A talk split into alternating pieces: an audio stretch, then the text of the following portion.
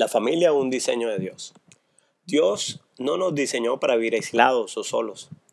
Fuimos creados para crecer en familia y relacionarnos unos con otros.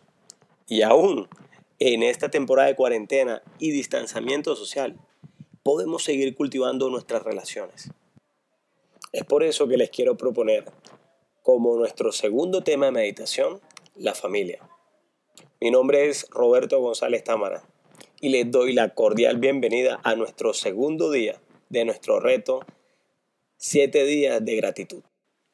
Les recuerdo la dinámica de nuestro reto de meditación. Cada día estaremos meditando sobre un tema en especial, junto a un pasaje de las Sagradas Escrituras.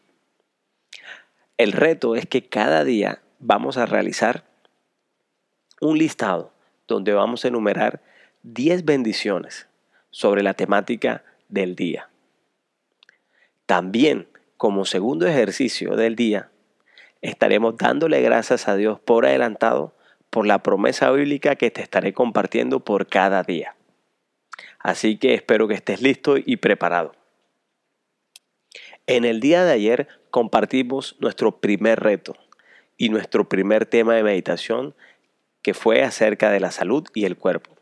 Espero que hayas tenido la oportunidad de hacer tu lista donde hayas enumerado tus 10 bendiciones sobre tu salud y tu cuerpo. Y que hayas podido también darle gracias a Dios por adelantado con la promesa de sanación que compartimos en el día de ayer. La familia es idea de Dios desde Génesis con Adán y Eva. Y a lo largo de toda la Biblia podemos ver que Dios es un Dios relacional y que ama tener comunión con nosotros. Increíble, ¿no? Dios creó a la humanidad para tener relación con ella y se presenta ante nosotros como padre, como amigo.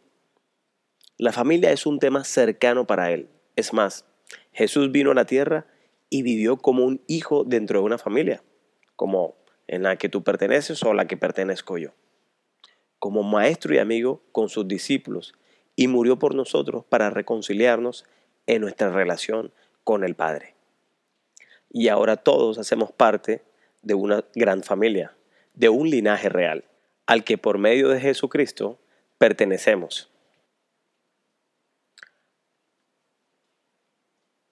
La familia perfecta no existe, pero en cierta ocasión escuché, no hay familias perfectas, sino familias que se aman. Si podemos analizar esto, ni siquiera en la Biblia encontramos familias perfectas. Conocemos la historia de Adán y Eva, de Abraham, Sara y sus hijos, de José cuando fue vendido por sus hermanos. En fin, podríamos decir que tenían muchos problemas familiares. Incluso en la familia de Jesús, José y María lo perdieron tres días. En la Biblia encontramos familias imperfectas, pero que impactaron a generaciones para bien porque nunca se soltaron de Dios. Cuando no nos soltamos de la gracia de Dios, nos volvemos imparables, incluso con nuestras imperfecciones. A veces no alcanzamos nuestro potencial como familia porque nos concentramos solamente en las imperfecciones. Ahora te pregunto, ¿por qué no quitamos nuestra mirada de nuestras imperfecciones y en la de los demás. Y la ponemos en la perfección de Jesús. Al poner nuestro enfoque en Jesús, por encima de las fallas, vemos a cada miembro de nuestra familia a la luz de Jesús. Y se vuelve posible ver a nuestras familias como un regalo y no como un error. Está bien, no escogimos a nuestra familia. Así se asignó desde la eternidad. La familia que tenemos es idea de Dios. Él sabe lo mejor para nosotros. Y aunque es imperfecta en ella, hay un propósito para ti. Yo sé que hay situaciones familiares muy difíciles y dolorosas, pero realmente creemos que por eso tenemos la ayuda del Espíritu Santo en nuestras vidas.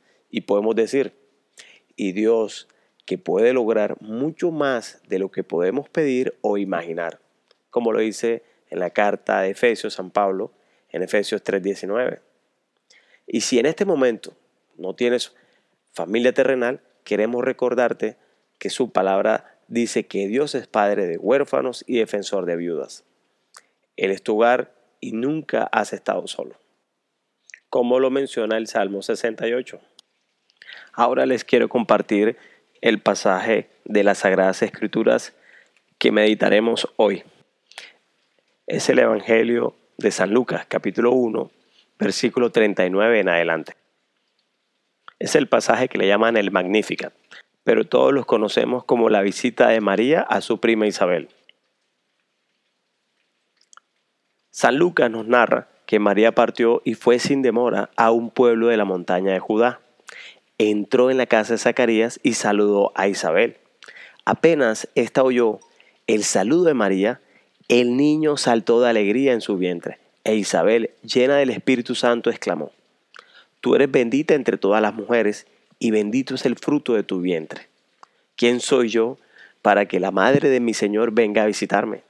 Apenas oí tu saludo, el niño saltó de alegría en mi vientre. Feliz de ti por haber creído que se cumplirá lo que te fue anunciado por parte del Señor. María dijo entonces, mi alma canta la grandeza del Señor y mi espíritu se estremece de gozo en Dios mi Salvador porque él miró con bondad la pequeñez de su servidora. En adelante todas las generaciones me llamarán feliz, porque el poderoso, el todopoderoso, ha hecho en mí grandes cosas. Su nombre es santo. Palabra del Señor. Quiero que nos fijemos en el siguiente detalle. Fíjense que el Evangelio de San Lucas dice que María fue a visitarla a la montaña de Judá.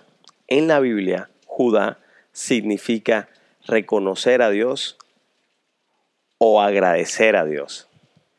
Creo que es un detalle que el evangelista nos coloca para darnos a entender la importancia sobre la actitud de agradecimiento. Fíjense en la relación de estas dos primas. ¿Qué describe el Evangelio de San Lucas? Que lo podemos percibir que realmente es así porque lo primero que hace Isabel es bendecir a su prima. Y creo que precisamente ahí está la clave para tener una familia imparable. Cuando nosotros hacemos como Isabel, que reconocemos en nuestros hermanos, en nuestros familiares, en nuestros primos, las bendiciones que Dios ha hecho en ellos, cuando nosotros los bendecimos con nuestras palabras como hizo Isabel, fíjese entonces lo que podemos provocar en nuestros familiares que fue lo que provocó Isabel en María. María apenas escuchó todas esas bendiciones que su prima les estaba expresando, lo que hizo María fue alabar y bendecir a Dios.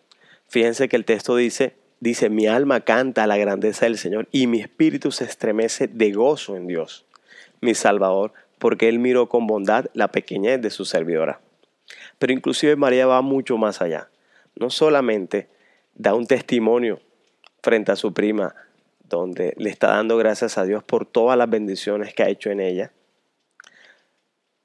sino que inclusive da un paso más allá y dice, en adelante todas las naciones me llamarán feliz, porque el Todopoderoso ha hecho en mí grandes cosas. Fíjense otra vez, tiempo pasado, ha hecho.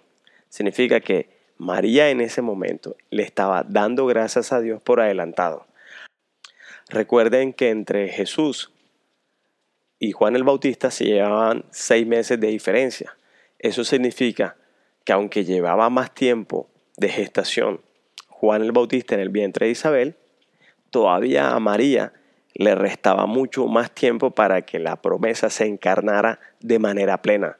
Pero ya estaba María dando gracias a Dios por adelantado sobre las maravillas que Dios le había prometido. Creo que precisamente ese es el hábito que deberíamos desarrollar en nuestras familias.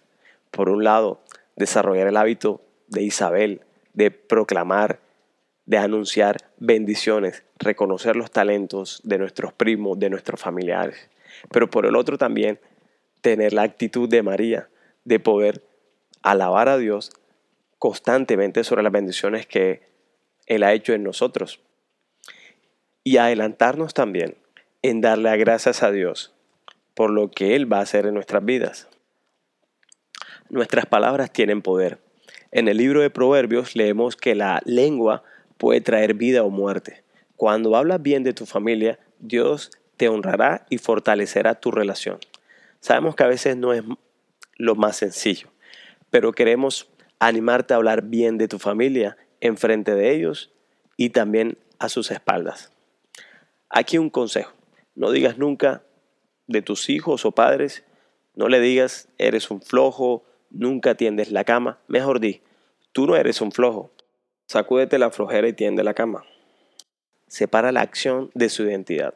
Hablar la identidad que Dios les ha dado es muy importante. Realmente trae vida y embellece a la persona. Incluso, ¿qué tal si lo llevamos más allá? ¿Por qué no aplicamos lo que dice Romanos? Habla lo que no es como si fuera, como lo hizo María. Fíjense que ella dijo, en adelante todas las generaciones me llamarán feliz. Aún no había sucedido, pero estaba aplicando el mismo principio. Estaba hablando sobre lo que no es como si fuera ha llegado el momento de nuestro ejercicio de gratitud. Y hoy nos vamos a concentrar en dar gracias por todos nuestros familiares tal como son. Y con todo lo que descubras de cada familiar, que sea una razón para estar agradecido. Tus relaciones se reforzarán, serán más satisfactorias y enriquecedoras de lo que jamás hubieras podido imaginar. Elige ahora bien tres relaciones más cercanas entre tus familiares. Puede ser tu esposa, puede ser tu esposo, tu hijo o tu padre. Puede ser también un hermano, una hermana, o puede ser tu abuela o un tío. Te sugiero que busques una fotografía de cada uno de estos familiares. Bueno, cuando hayas elegido estas tres relaciones familiares y sus fotografías, estás ya prácticamente listo para hacer nuestro ejercicio de acción de gracias por nuestra familia. Te sugiero que te sientes en un lugar de manera cómodo, que sientas que tienes un espacio para meditar y empieza a pensar en las cosas por las que estás muy agradecido por cada una de estas personas, por cada uno de estos familiares. Hay algunas preguntas que te pueden servir para motivar esa acción de gracia. Por ejemplo, ¿cuáles son las cosas que más amas de esta persona? ¿Cuáles son sus mejores cualidades? Tal vez puedes estar agradecido por su paciencia, capacidad para escuchar, talentos, fuerza, buen juicio, sabiduría, risa, sentido del humor, ojos, sonrisa o buen corazón. Puedes estar agradecido por las cosas que te gusta hacer con esta persona, con este familiar. O puedes recordar un momento en que esa persona ha estado presente cuando lo has necesitado. ¿Se ha preocupado por ti o te ha apoyado? Bien, después de pensar un rato sobre los motivos por los que estás agradecido con este familiar, pon su foto delante de ti y con una libreta y un bolígrafo o en tu celular, elige las cinco cosas que más le agradeces. Empieza cada frase con la palabra mágica gracias. Dirígete a la persona por su nombre y luego escribe por lo que estás agradecido. Por ejemplo, gracias mamá por mantenerme mientras estudiaba en la universidad. Y por último, te quiero compartir la promesa bíblica del día de hoy. Hoy tendremos no una promesa bíblica. Hoy les traigo tres promesas bíblicas.